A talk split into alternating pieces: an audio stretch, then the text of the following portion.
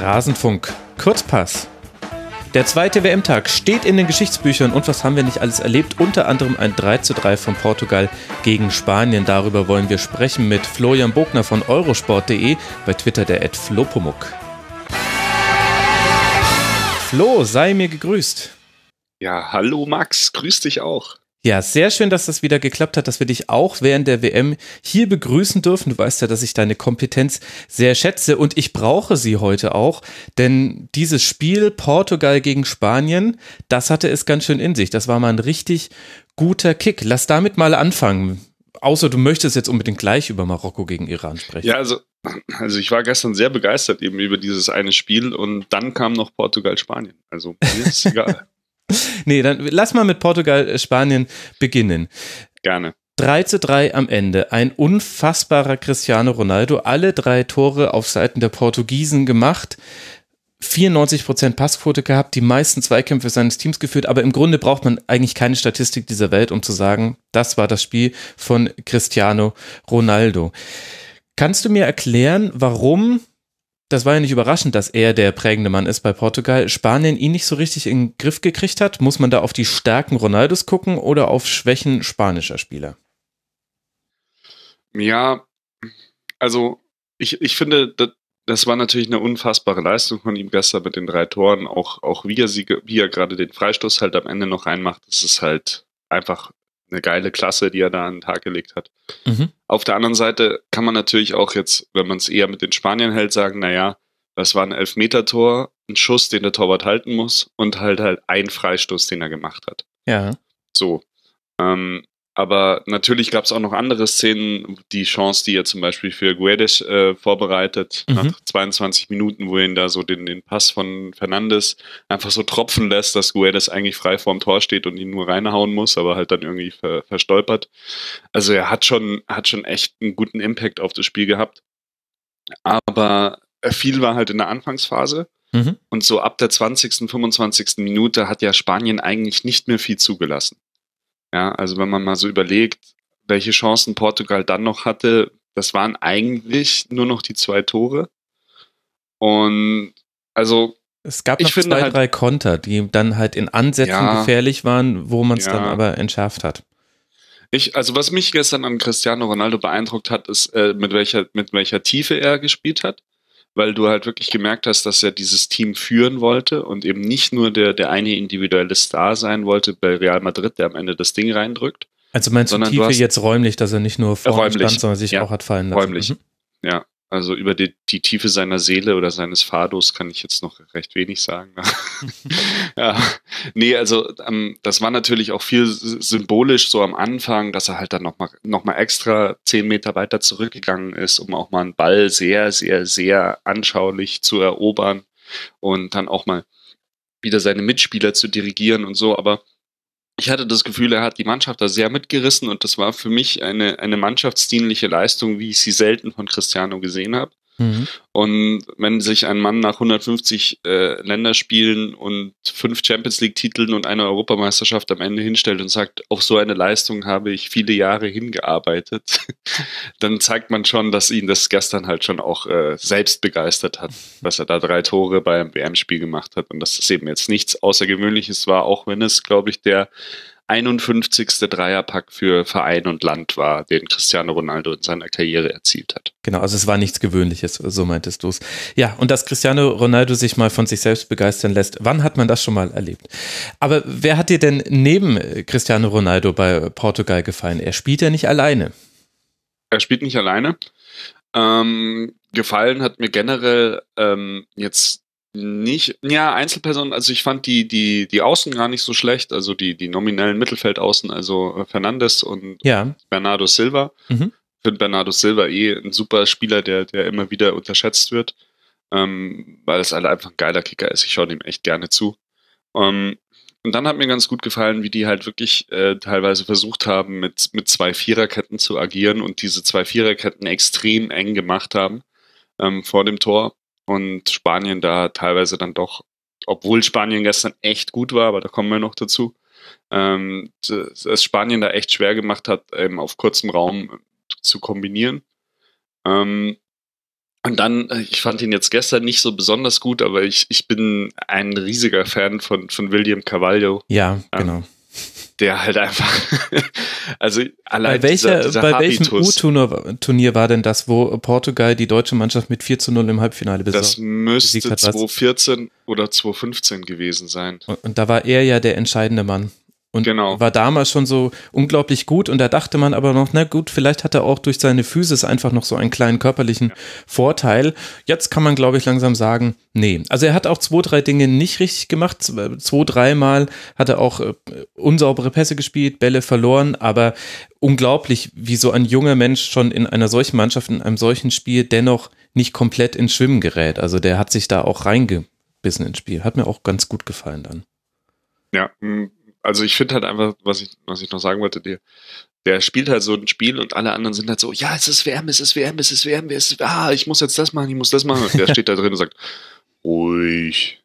Ganz genau, ruhig, der Jörg Schmatke ja. Portugals. Ja, das ist, ja, es ist Wahnsinn. Der, der ist dieses Riesenbaby da im Mittelfeld und ich spiele den jetzt erstmal nach hinten, ne? Ja, passt schon.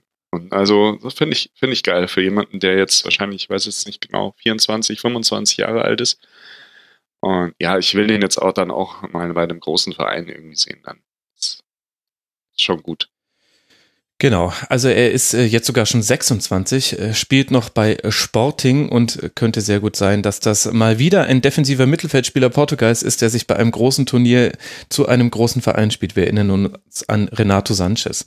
Ich würde noch, wenn wir bei Portugal über Spieler sprechen, die so aufgefallen sind in diesem sehr starken Kollektiv, würde ich noch Rafael Guerrero nennen. Der hat wahnsinnig viel Wirbel gemacht, eben zusammen mit Bruno Fernandes, den du auch genannt hast, auch zusammen mit Ronaldo, der eben ja meistens auf links sich aufhält. Ich finde, der, der hat sowohl nach vorne als auch nach hinten hat er echt ein gutes Spiel gemacht, viele interessante Sprints angezogen und vor allem mutig war er.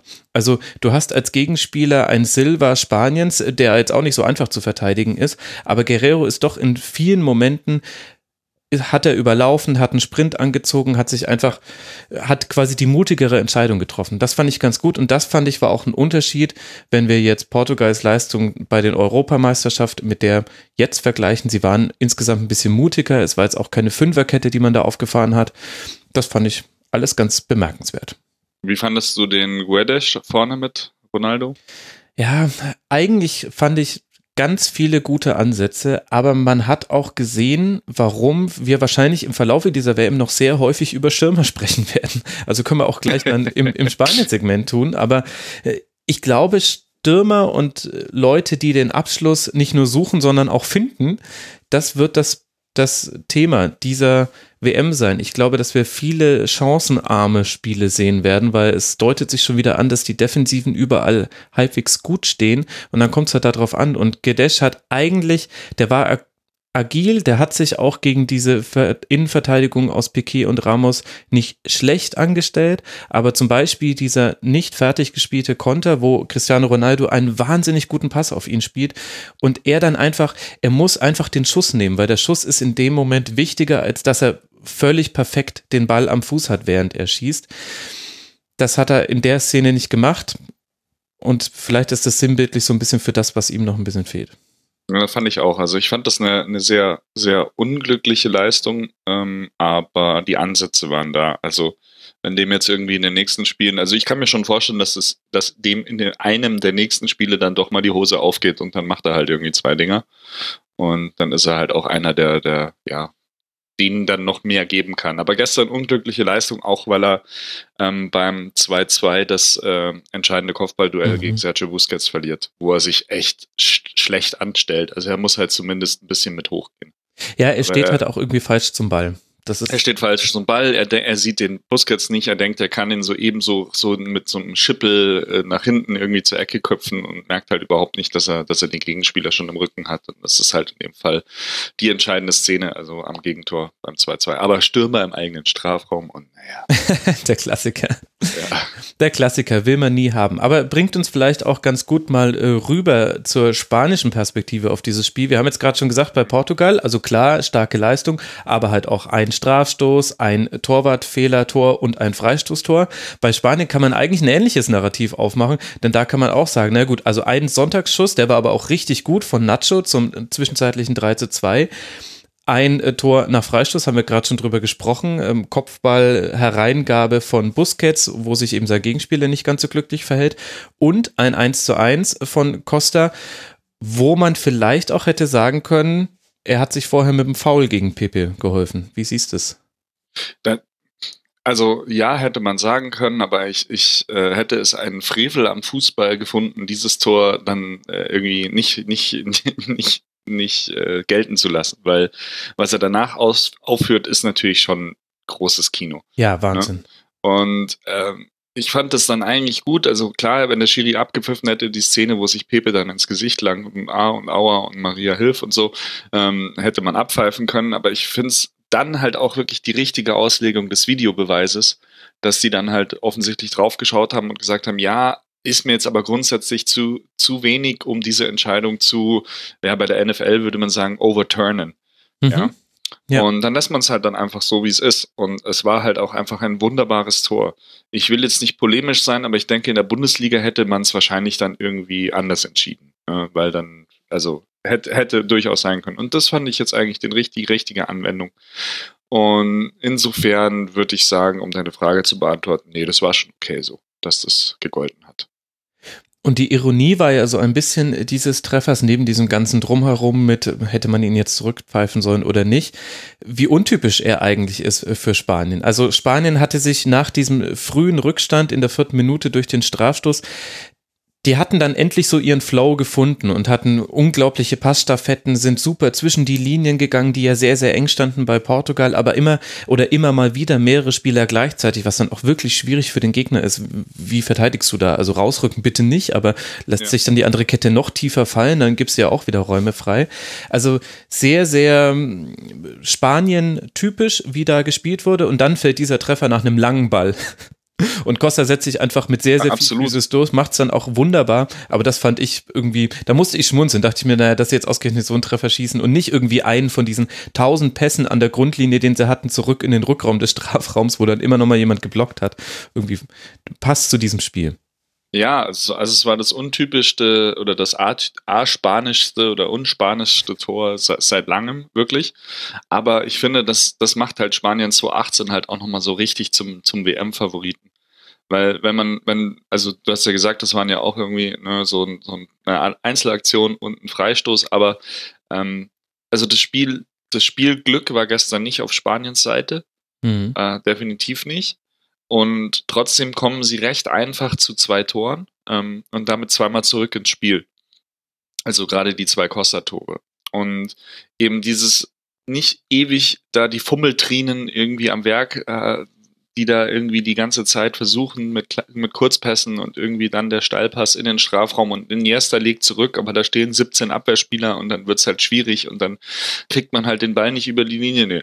Einfach bums, langer Ball, Costa haut den Pepe weg, tanzt irgendwie zwei Mann aus und auch dieser Abschluss, der ist ja wirklich, also der ist ja grandios, aber der ist so trocken, ja. Also der wartet halt auch, bis er sieht, dass er wirklich diese, diese zwei Zentimeter Platz hat, dass er den Ball da irgendwie reinmachen kann und dann macht er ihn halt genau darin rein und sagt so, ja, passt. Ne? Also. Genau. Das, was äh, Gedesch auf der anderen Seite bei dem Konter genau. ja auch machen wollte. Der wollte sich auch ja. den Ball perfekt hinlegen, hatte ja. aber quasi nicht die Technik, es umzusetzen. Ja. Aber halt diese, diese, diese Mischung bei Costa aus Kraft, Technik und aber auch äh, Abschlussstärke, das ist halt schon ein Riesengewinn. Der spielt jetzt natürlich nicht sein, äh, sein erstes Spiel für Spanien. Er war ja auch vorher schon dabei, aber ich weiß jetzt gar nicht, wie das, wie war das 2016 mit Costa? Äh, hat keine so große Rolle gespielt, aber er hatte definitiv auch Einsätze. Müsste ich jetzt aber nochmal nachgucken. Ich verhau ja. immer in meiner Erinnerung die Turniere da miteinander. Ja, ich bin da jetzt auch nicht mehr ganz, ganz firm, wie das war. Also es ist ja jetzt nicht sein erstes Turnier für Spanien, aber ich finde, dass er halt dieses Jahr halt extrem wichtig für die ist und auch noch werden kann und wahrscheinlich auch noch sein wird. Und ähm, dann aber nochmal auf deine Argumentation einzugehen, naja, bei Spanien waren das jetzt halt auch irgendwie so, äh, Sonntagsschuss, äh, Standard und Einzelaktion. Aber Spanien war ja schon ab der 24. Minute, ab dem Ausgleich von Costa zum 1-1 klar das, das tonangebende Team. Und ähm, hat dann danach eigentlich nicht mehr so viel zugelassen. Und also das fand ich schon, schon, also das war jetzt schon die erste große Favoritenleistung. Man sagt, ja, wenn die so weiterspielen, dann, dann kann das sehr weit gehen für die. Ja, stimmt, den Eindruck hatte man. Und sehr gut, dass ich jetzt nochmal gerade nachrecherchiert habe. Das wäre ein großer Fehler gewesen. Costa war ja gar nicht mit dabei bei der Europameisterschaft 2016. Und jetzt im Nachhinein erinnere ich mich auch, dass das ja die große Frage damals war. Costa oder Morata, mit dem ist es dann ins Turnier gegangen und hat dann in keinem Spiel teilgenommen. Deswegen logischerweise. Und 14 war das mit der Plazenta. Nee, was war das? 14 äh, äh, war er hat er gespielt, allerdings äh, sehr unerfolgreich. Also, aber da, ja, das ganze spanische Team. Da war er als Mittelstimmer jeweils in den Spielen gegen Niederlande und Chile mit dabei, die ja das eine 1 zu 5 verloren ging, das zweite dann 0 zu 2. Und da war, also da gab es auch Kritik an Costa, aber da wurden andere Mannschaftsteile viel, viel härter kritisiert. Gerade in diesem Niederlande-Spiel, da haben sie sich ja auskontern lassen. Gegen Louis ja. van Gaal. Das waren Zeiten. Aber ähm, eine Frage dann noch an dich, Max. Was sagst du denn jetzt zu dieser ganzen äh, und äh, wie sich das jetzt ausgewirkt hat? Denkst du, dass das jetzt quasi völlig unabhängig war oder ob sich das vielleicht jetzt dann noch, noch weiter spinnen kann? Also meinem Gefühl nach äh, habe ich also das ist nur ein Gefühl, weil woher soll ich es genau wissen? Aber ich glaube, wenn, dann macht die das eher noch stärker, weil das so ein gemeinsamer Grund ist, um den man sich nochmal vereinen kann. Und die waren sowieso schon eine Nation on a mission, weil sie eben die Ergebnisse von 2016 und 2014 nochmal revidieren wollen, weil Iniesta sein letztes großes Auf, äh, Aufgebot gibt und vielleicht auch so manch andere noch in der Mannschaft, wenn man sich mal die alte Struktur anguckt. Da kommt sehr, sehr viel junges Talent nach, aber in der Stammelf hast du auch ein paar Spieler, wo du dir vorstellen könntest, sollte das erfolgreich laufen bei diesem Turnier, dann sagen die dann auch Tschüss, ciao, danke. Das war's für mich in der Nationalmannschaft. Deswegen habe ich so den Eindruck, wenn, dann hat es eher einen zusammenschweißenden Effekt gehabt und nicht, dass da irgendetwas auseinanderbricht. Die Mannschaft gestern war ein Spanien, wie wir es jetzt schon ganz oft in den letzten zwei Jahren gesehen haben, wie viel da Hierro war und wie viel Lopetegui, keine Ahnung. Aber ich habe auch bei Lopetegui nicht genau sagen können, wie viel hat sich da eigentlich zu deinen Vorgängern verändert, außer bei der Auswahl der Spieler. Spanien spielt einen ist so deutlich von der Spielphilosophie geprägt, dass ich es schwierig finde, das dann auf den Trainer irgendwie zu reduzieren. Deswegen habe ich den Eindruck, also das hätte schiefgehen können, vor allem mit diesem frühen Rückstand und kurz hatte man mal den Eindruck, huch, was ist da los? Und dann aber war irgendwann Spanien wieder Spanien mit all den positiven Dingen, die das ausmacht. Und übrigens auch gegen den Ball fand ich die wahnsinnig stark. Also das Gegenpressing ja. ist ja sowieso, das können sie. Aber wenn das Gegenpressing nicht zu Erfolg geführt hat, haben die sich sofort fallen lassen, standen unglaublich tief. Da habe ich mir schon die Frage gestellt, wie wollen da die Gegner in Zukunft durchkommen, wenn sie eben nicht Konter Tore machen können. Das ist so immer noch eine der Achillesfersen von Spanien, besonders bei eigenen Ecken. Da sind sie einfach, wenn ja, da die Innenverteidiger mit aufgerückt sind. Aber genau. ich habe da nicht so viel gesehen, was mir Sorgen gemacht hätte aus spanischer Sicht. Ja, also das Einzige, was ich halt, ich denke mir halt, Hierro ist halt auch so eine Persönlichkeit, ja, auch als vorher als Sportdirektor und als ehemaliger eine der großen Vereinslegenden von Real Madrid. Da, da, da bastardet jetzt so ein Thiago auch in der Kabine nicht rum, wenn er von Anfang an nicht spielt. ne? Oder so ein, so ein, so ein Saul. Also kann ich mir nicht vorstellen. Ich weiß halt nicht, wie das generell so ist mit den Grüppchenbildungen mit der Real-Fraktion und mit der Barcelona-Fraktion. Ja, Ob jetzt die Barcelona-Fraktion mehr angepisst ist, dass A, äh, Real Madrid irgendwie den Trainer jetzt äh, quasi entsorgt hat oder dass es halt die Schuld war, dass Lopetegui nicht mehr da ist von Real Madrid oder dass halt die Barca-Fraktion vielleicht auch eher mal gegen einen Hierro schießt, wenn der jetzt da anfängt irgendwie mit, mit Sergio Ramos irgendwie so rumzukumpeln oder keine Ahnung. Ähm, das könnte halt so ein Ding sein, wo ich sage, naja, die haben jetzt in Anführungszeichen nur unentschieden gespielt, das erste Spiel, und wenn es jetzt im nächsten Spiel nicht so läuft, mal gucken. Das zweite, was ich noch finde, ist, ähm, dann können wir aber, glaube ich, Spanien dann auch äh, beenden, äh, ist eben, wenn Iniesta, finde ich, hat gestern ein Riesenspiel gemacht. Da hat ja auch jeder vorher gesagt, so, ach, kann der überhaupt noch? Und jetzt ist er ja schon in, quasi in Japan. Natürlich kann der noch. Und natürlich findet er es ausge also jetzt gerade nochmal richtig geil bei einer WM zu spielen und ist halt top motiviert. Aber der kann halt nur 65 Minuten. Und wenn Iniesta vom Platz geht, dann, dann ändert das schon immer noch ein bisschen die Architektur des Spiels. Mhm. Und da hat man gestern auch gemerkt, da hat dann Spanien noch mal 15 Minuten wieder ein Problem gehabt, also so ein bisschen in den Leerlauf, oder ist ein bisschen in den Leerlauf gekommen, weil Iniesta einfach ein einzigartiger Spielertyp ist, den es nicht eins zu eins zu ersetzen geht. Ähm, ja, und, und dann eben das, was du noch als drittes eben gesagt hast, dieses, diese Abstimmung Ramos und Piquet bei der Ecke mit nach vorne zu gehen oder bei allen Freistößen beide mit nach vorne zu gehen, ist ja logisch, sind ja absolute Kopfballgiganten. Ähm, aber dann, wer läuft dann noch schneller zurück und wer sichert dann in der Zwischenzeit ab? Und ja, das, das ist schon so ein, da habe ich mir gestern auch zweimal gedacht, huch, jetzt stehen sie aber schon recht luftig hinten. Und was macht Piquet eigentlich noch äh, in der gegnerischen Hälfte? So, das sind so, so, so zwei, drei Sachen, wo ich sage, okay, da ist Spanien jetzt vielleicht noch nicht auf dem Weg ins Finale, aber ja, wir werden sehen. Nächstes Spiel gegen Iran, oder? Genau, gegen Iran. Gegen den Tabellenführer. gegen den Tabellenführer. Über den Tabellenführer der Gruppe B würde ich jetzt gerne sprechen. Iran gewinnt 1 zu 0 äh, gegen Marokko nach einer krassen Anfangsphase mit vielen marokkanischen Chancen, stand dann irgendwann die Defensive und dann war dieses Spiel, also es hatte eine sehr hohe Temperatur in den ersten 10, 15 Minuten, vielleicht noch bis zur 19 Minute, da gab es so eine Mehrfachchance und dann kühlte es sehr, sehr merklich ab und wurde für den neutralen Beobachter ein bisschen ja, vielleicht äh, zu kühl an manchen Stellen. Was ist dir denn in dem Spiel so besonders aufgefallen? Lass mal mit Iran beginnen. Ähm, Iran fand ich halt die erste richtige Destroyer-Mannschaft irgendwie so jetzt bei dem Turnier. Also die, die wirklich gesagt hat, ähm, wir, wir machen dem Gegner in erster Linie mal Spiel, das Spiel kaputt und lauern halt auf unsere eine Chance, ja. äh, das Ding zu gewinnen. Gut, Ägypten mit Ansätzen vielleicht auch so ein bisschen, aber die können es halt einfach auch nicht besser. Ich glaube, dass Iran schon mit, mit, den, mit den Fähigkeiten und mit den Spielern, äh, mit diesem, ich kann ihn leider nicht aussprechen, aber den von Alkmaar, die könnten, glaube ich, auch ein bisschen mit. Bitte? Jahan Baksh heißt er, glaube ich. Jahan Baksh, ja. Der jetzt leider auch verletzt raus musste gestern, mhm. aber gut, anderes Thema. Ähm, ich glaube, die könnten theoretisch schon ein bisschen offener spielen, aber ähm, haben halt gestern gesagt, äh, wir stehen jetzt erstmal gut und, und schauen dann, dass wir kontern. Und ja, wenn der, der Knabe mit der Nummer 21 äh, mit dem Ball am Fuß laufen könnte, ohne dass er hinfällt, dann machen die eigentlich auch in der ersten Halbzeit schon das, das, das Tor.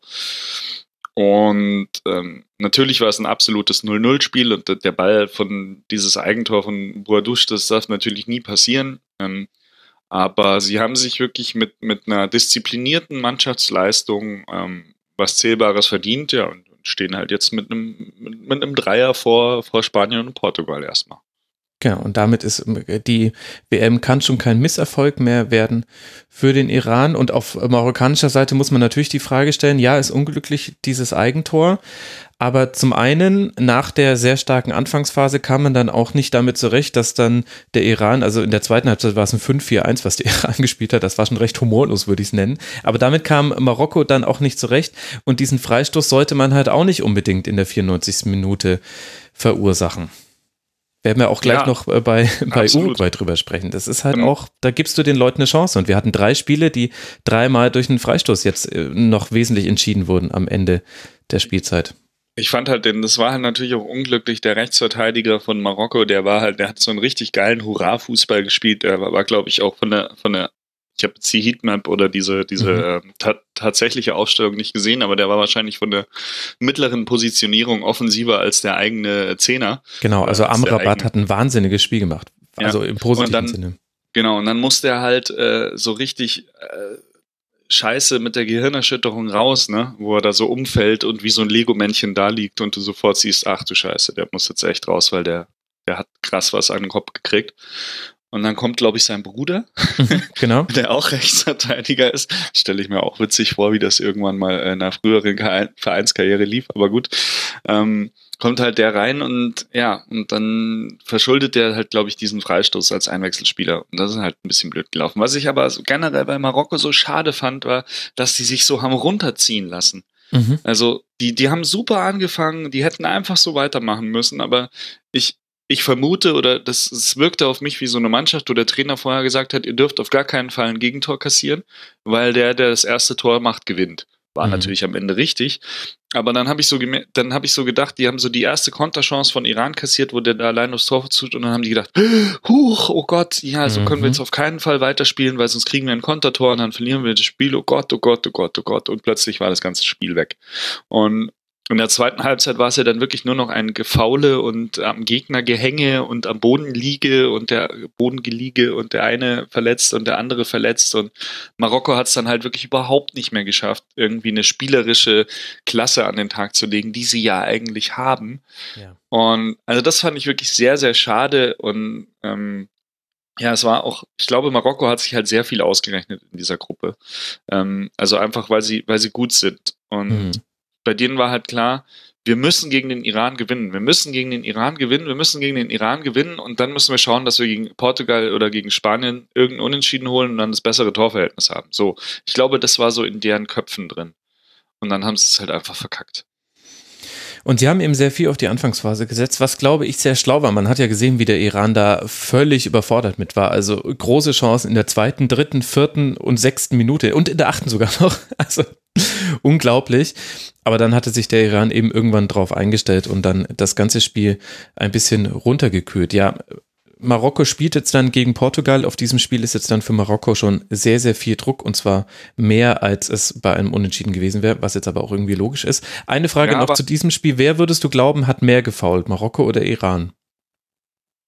Boah, wenn du so fragst, wahrscheinlich Marokko. Genau, und zwar deutlich mehr. Und das war das, was mich überrascht hat. 22 Fouls Marokko, 14 Fouls Iran. In meiner Wahrnehmung war es nämlich auch so. 36 Fouls sind aber auch schon. ja, ja, also das, ja gut, das ist, haben wir in der Bundesliga ehrlich gesagt auch häufig, aber da ja, beschweren ja, sich dann, dann auch viele.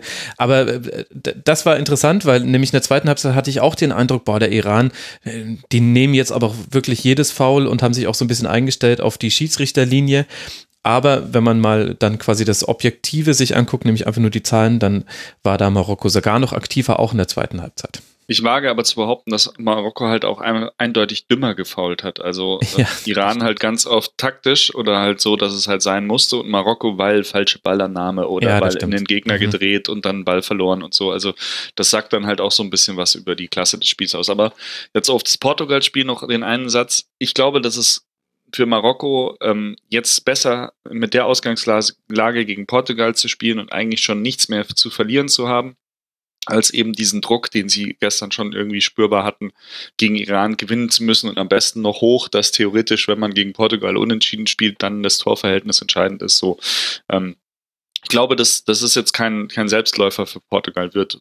Portugal mhm. eben auch diese Stärke hat äh, von 2016, eben kein Spiel äh, per se verlieren zu müssen, aber halt auch nicht jedes Spiel per se gewinnen zu können. So, glaube ich.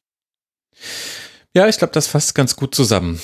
Womit wir noch ein Spiel zu besprechen hätten, nämlich Ägypten-Uruguay. Auch ein 0 zu 1 in später Minute, nämlich in der 90. Freistoß von der rechten Strafraumseite und dann wunderbarer Kopfball von Jiménez.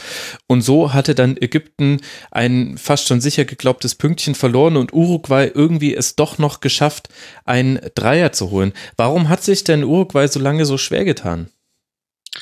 Ähm, ich, ich denke oder ich habe die These, dass Uruguay eine Mannschaft ist, die immer so ungefähr so stark spielt, wie es der Gegner eben zulässt oder wie halt der Gegner eben auch ist. Mhm. Also Uruguay wird nie eine Mannschaft sein, die eine Mannschaft wie Ägypten 5-0 auseinander nimmt. Das können die einfach auch nicht. Dafür sind sie auch einfach im Mittelfeld zu schwach besetzt. Mhm. Und Uruguay hat immer so ein, so ein Gameflow oder so ein Rhythmus des Spiels, der sehr vom Gegner abhängig ist. Ähm, was eine große Stärke gegen äh, nominell starke Mannschaften ist, finde ich. Aber eben auch eine Schwäche gegen eine Mannschaft wie Ägypten, die jetzt erstmal drauf aus ist, gut zu stehen und mal zu gucken, was die anderen so machen und ähm, dann vielleicht mal so einen langen Ball auf Salah, Salah. ach nee, der spielt ja nicht. Also. ja gut, dann haben sie einen langen Ball auf Trezeguet gespielt. Der hat, ja, genau. Er hat und der hat versucht, sich dann verfummelt. Diese, ja. diese Lücke zu schließen. Ja, aber ja. findest du wirklich, dass das Mittelfeld Uruguay so schlecht? Also Vecino und Betancourt haben ja auch in dem Spiel schon die Fäden in der Hand gehabt. Auf den Flügeln würde ich dir recht geben, da gibt es halt wenige, die ein Eins gegen eins spielerisch lösen können. Aber ich fand so von der, vom Spielaufbau her war das schon bis, bis quasi ins letzte Drittel war das total solide und im letzten Drittel hat halt dann ja, die Durchschlagskraft gefällt, wobei es auch schwierig war, weil eben Ägypten da sehr viele Leute im, im letzten Drittel hatte.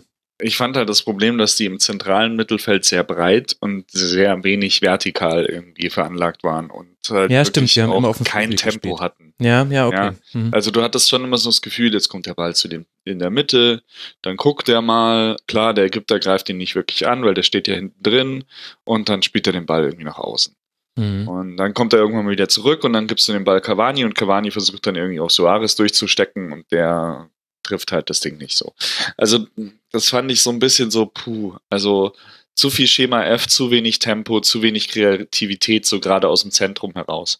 Und dann fand ich halt auch so die Positionierung von, von Cavani und, und Suarez irgendwie nicht gut. Also klar, man ist es besser, man stellt einen weiter nach vorne und den anderen lässt man so wie so ein Satellit um den irgendwie so rumkreisen, aber dass es in dem Fall der Suarez ist, der ganz vorne steht und der Cavani immer ein bisschen tiefer so die Bälle holt und so, das, hat mir auch irgendwie nicht so gefallen. Mhm. Und Cavani hat Suarez ein paar Mal gut angespielt, auch bei der Großchance in der zweiten Halbzeit, als Suarez dann versucht, den, den Torwart zu umkurven, aber halt dann am, am Torwart scheitert, ähm, wo der Kommentator irgendwie so ausgeflippt ist, wie schlecht der Suarez wäre. Gut, hat sich halt in dem Fall falsch entschieden. Ähm, Lass uns nicht über Kommentatoren aber, sprechen, bitte. Ja, gut. Ich habe leider kein Ultra HD, sonst würde ich mir das eine oder andere Spiel auch auf Sky anschauen, obwohl das gestern, glaube ich, gar nicht auf Sky. Nee, egal. Ähm, ja, und also hat mir auch nicht so gut gefallen zwischen Cavani und Suarez. Aber am Ende haben sie es halt doch gewonnen und dann war für mich am Ende auch nur das Überraschende, dass nicht, äh, dass nicht Godin das Tor gemacht hat. ja, ja, also, witzig, das war so. mein erster Gedanke. Ist halt komisch, ja. dass das nicht Godin war. Das hätte so gepasst, weil der hat ja auch so zwei, dreimal sich die Kugel Lucio-Style geschnappt, nur mit noch etwas äh, äh, besserer Technik und ist nach vorne gegangen, weil, weil du hattest da auch das Gefühl, da hat es ihm gereicht und er wollte was in Unordnung bringen, was eben auch sehr gut geordnet war was den Blick auf Ägypten lenkt. Wie haben die die denn gefallen? Gegen den Ball habe ich eine Ahnung deiner Antwort. mit dem Ball würde sie mich sehr interessieren. Ah, ich fand die auch mit dem Ball nicht, nicht so schlecht. Also die hatten zumindest eine Idee. Ja, ähm, es, es scheiterte dann oft, fand ich, an den individuellen Fähigkeiten.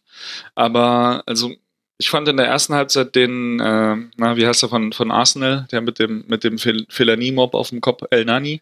Ja, El Nani. Mhm. Das fand ich, fand ich in der ersten Halbzeit ganz gut, weil der immer versucht hat, so ein bisschen Struktur in das Spiel zu bringen und die Bälle zu verteilen. Angesprochen auch den Trezeguet. Ähm, der, der war jetzt natürlich also weit davon entfernt, ein Killer zu sein. Ähm, hat doch, glaube ich, null Torschüsse und null Torschussvorlagen. Also da, da hat es dann im letzten Drittel dann einfach auch gefehlt. Aber ich fand, die haben es halt zumindest irgendwie versucht, im Rahmen ihrer Möglichkeiten auch nach vorne zu spielen. Ja, Dass das, das dann halt nicht zielführend dann so wunderbar geklappt hat, okay, aber man muss halt auch mal überlegen, was das ausmacht, wenn ein Mo Salah nicht spielt. Also was das schon allein bei Liverpool, bei einer Mannschaft wie Liverpool ausmacht und wie das dann erst für ein, eine Nation wie Ägypten sein muss. Und insofern haben die halt wirklich alles richtig, für mich alles richtig gemacht, 88 Minuten lang und dann kommt halt ein Freistoß, den man halt gegen diese Kanten dann auch mangels Körpergröße schlecht verteidigt bekommt und dann verliert man halt dummerweise. Ne? Mhm. Ich glaube übrigens, wir haben gerade beide El Nani gesagt. El Neni meinen wir natürlich. Den, eigentlich den einen Ägypter, den man neben Mo Salah kennt. Daneben hat noch Tarek Hamid eigentlich, fand ich, ein sehr gutes Spiel gemacht. Da hatte ich den Eindruck, als der raus musste in der 50. Minute und Sam Morsey kam, von dem ich nichts weiß, außer eben das, was man nachlesen kann, nachrecherchieren kann, da ich mir, okay, das könnte jetzt ein Schlüssel sein, weil Hamid hat bis dahin echt seine Position da auf der Doppel 6 sehr gut erfüllt und er war ja immer derjenige, der auf der 6 geblieben ist und Neni war der Einzige, der dann auch mal so in den Achterraum gegangen ist, wenn man den Ball hatte. Aber gut, daran lag es jetzt nicht, dass es ein 0 zu 1 wurde. Ja gut, gucken wir mal. Für Russland geht es jetzt dann gegen Ägypten und Uruguay spielt gegen Saudi-Arabien und heute haben wir auch noch vier Spiele. Flo, auf die wollen wir jetzt aber nur noch ganz kurz äh, gucken, der Vollständigkeit halber, dass wir es genannt haben. Frankreich steigt ins Turnier ein, um 12 Uhr schon gegen Australien. Bei Australien, glaube mhm. ich, können wir uns darauf freuen, ob Tim Cahill trifft. 38 Jahre alt. Er könnte zusammen mit Pelé, Klose und Uwe Seele der vierte Spieler werden, der bei vier Weltmeisterschaften getroffen hat. C und Ronaldo. Und Ronaldo, stimmt. Der hat das jetzt, Seit gestern. der hat das jetzt ja klar gemacht. Genau, richtig. Da sieht man, dass dieser Absatz noch aus meiner WM-Vorbereitung vor der WM kam. ja, aber das wäre noch eine geile Reihe. Also Pelé, Seela, Klose, Ronaldo und Tim, Tim Cahill. ja, mega gut. Mega gut. Aber ist es denn unbedingt zu erwarten, dass Australien da gegen Frankreich was macht, die ja klarer Favorit sind in dieser Gruppe? Also ähm, es gab ja jetzt schon den Kantersieg von Russland, aber ich glaube, Frankreich, also die haben heute richtig Bock und ich glaube, das könnte auch so ein richtig schönes 3-0, 4-0 werden. Kann ich mir vorstellen. Also ich traue da Australien ehrlich gesagt in der Gruppe am allerwenigsten zu. Gut, interessant wird, wie die Außenverteidigerposition besetzt wird. Es deutet sich an, dass Frankreich da ins Spiel geht, wie man es auch gegen Italien gemacht hat mit Pavard und Hernandez. Das ist somit die größte Frage. Werden die Außenverteidiger eher defensiv oder offensiv orientiert sein? Darüber spricht man gerade in Frankreich. Vielen Dank an David für den Input an der Stelle. Dann spielt Argentinien gegen Island, wo die Rollen ebenso klar verteilt scheinen. Traust du es denn Island zu, dass man nochmal mit Ansage die Weltöffentlichkeit überrascht bei einem großen Fußballturnier? Ehrlich gesagt, nein. Mhm. Warum? Also ich weiß nicht. Ich, ähm, dieser Kollektivfußball, den Island bei der EM gespielt hat, der sich so stark gemacht hat, der ist halt auch irgendwo endlich. Und an einer individuellen Klasse Argentiniens ist dann vielleicht auch irgendwie, also wenn man Island gesehen hat, wie sie gegen Frankreich dann gespielt und dann halt auch hoch verloren haben bei der EM, so kann ich mir das halt bei der WM dann schon auch vorstellen. Und ich, ich glaube nicht, dass, also gerade wenn ich mir diese, diese Matchups anschaue mit Argentinien, Kroatien, Nigeria, da sehe ich überall halt ein Mismatch für, für Island und also ich habe mir das vorher so mal alles so ein bisschen durchüberlegt und auch die, die WM natürlich durchgetippt, wie jeder andere auch. Und ich, ich kann es mir einfach nicht vorstellen, dass da was geht für Island. Mhm. Und es fehlt. Aber halt. ich lasse mich gerne eines Besseren belehren. Genau, dann wäre es ja doch wieder eine Überraschung. Story. Die Frage ist wahrscheinlich eher so, äh, schafft man es äh, vorne, diese eine Chance, die man kriegt, oder diese zwei, drei Chancen, die man kriegt, daraus dann ein Tor zu machen. Und dann spielt Peru gegen Dänemark. Peru jetzt doch mit Paolo Guerrero, was dann doch einiges verändert. Dänemark ist so ein bisschen wie die Schweiz, da, dahingehend, dass alle Hörerinnen und Hörer, die das Spiel sehen werden, sagen, ach Moment, den kenne ich doch, ach und den kenne ich doch auch, ach und den kenne ich doch auch. Das ist ja interessant, das ist ja mal ganz anders bei als bei Iran. Was, was erwartest du denn von diesem Spiel?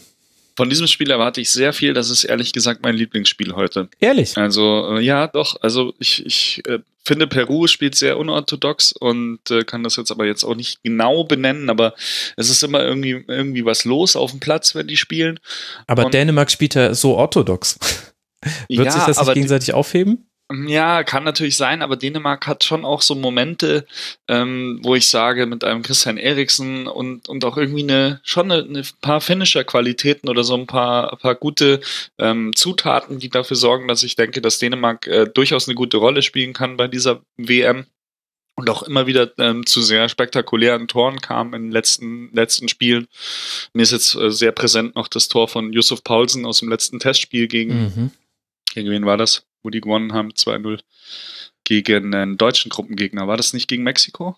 Doch, gegen Mexiko. Genau. Ja, also wo der den einfach aus dem, vom 16er Eck irgendwie so in den Winkel schlänzt und auch in, aus der WM-Quali sind mir so ein paar, paar Tore präsent oder auch aus, der, aus den Playoffs, ne? Dänemark hat doch da auch ganz gut abgeräumt. Also von Dänemark, Peru, äh, ja, also wenn, wenn ihr heute irgendwie Zeit habt, das ein oder andere, nur ein Spiel zu gucken, ich würde auf Peru-Dänemark setzen. Verrückt, verrückt. Da lehnt sich jemand richtig aus dem Fenster. Das ist sehr schön. Das wird uns schon um 17.05 Uhr um die Ohren gehauen werden, Flo. Aber, aber man muss ja auch Vorhersagen ja, treffen, wenn man vorher über ein Spiel spricht. Und dann bin ich gespannt, wie du uns Kroatien gegen Nigeria schmackhaft machen möchtest. Damit werden wir heute Abend ins Bett geschickt. Ich, ich ähm, bin sehr gespannt auf Nigeria, weil ich mhm. Nigeria mhm. neben Senegal äh, für, eine, für eine große Überraschung bei dieser WM aus, auf dem Zettel habe. Okay. Das Problem ist, dass bei Nigeria es wieder halt rund geht, wie vor jedem Turnier. Und äh, ja. Gernot Rohr äh, da halt auch schon irgendwie so ein bisschen äh, angepisst ist. wie, wie immer halt. Und ein bisschen. Ja, genau. Und es sind, es sind wirklich so die klassischen, es tut mir leid, aber es sind so die klassischen Themen, die man häufig bei afrikanischen Teams hat. Ja. Unruhe, Geld, Torhüterposition ja, und wer Tor. soll die Tore schießen, außer der eine große Star, den alle kennen. Ja, aber ich denke dann wiederum, Rohr ist halt auch so ein alter, auf im allerhöchsten Respekt, positivsten, abgewichster Trainer, der kriegt die dann schon irgendwie hin. So. Und äh, Kroatien ist halt auch eine gute Offensivtruppe mittlerweile. Die standen ja lange auch so ein bisschen für, für Zerstörerfußball oder für so ein bisschen so Zeckenfußball. Ähm, mittlerweile finde ich die eigentlich vor allem offensiv sehr, sehr rund und sehr, sehr stark. Also könnte auch eine gute Nummer werden heute Abend. durchaus. Und also wie gesagt, Nigeria spannendes Team, wobei ich den Senegal noch höher einschätze von den Afrikanern.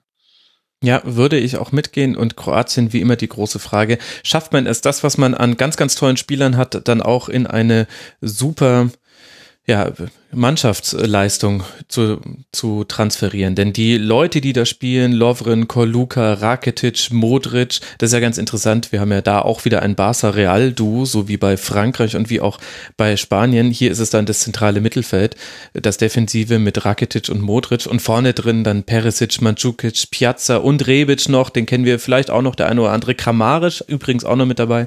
Das klingt schon sehr gut. Ne? So, und genau, und so war es aber bei Kroatien im Grunde seit dieser Davos Schuka-Generation immer, dass du sehr gute Namen Findste? hattest. Ich fand so die, die so Turniere zwischen irgendwie 2.6 und 2.12 war das schon alles eher so, so Defensivgerümpel, so, so Simonic-Style. Ja, ich. Das so. stimmt, vom, vom Spielen her, aber von, von den ja, Spielern, die zur doch, Verfügung standen. Also äh, in dem Moment, wo Modric kam, hatte man echt das Gefühl, oh Wahnsinn, jetzt haben sie wieder jemanden, der kann da kreativ was machen. Dann kam Rakitic, auf einmal war der Kaumwache von Schalke weg, war Rakitic ja richtig stark. Also genau, und der Fußball, den sie gespielt haben, hat aber dazu immer nicht gepasst, da würde ich dir recht geben. Ja.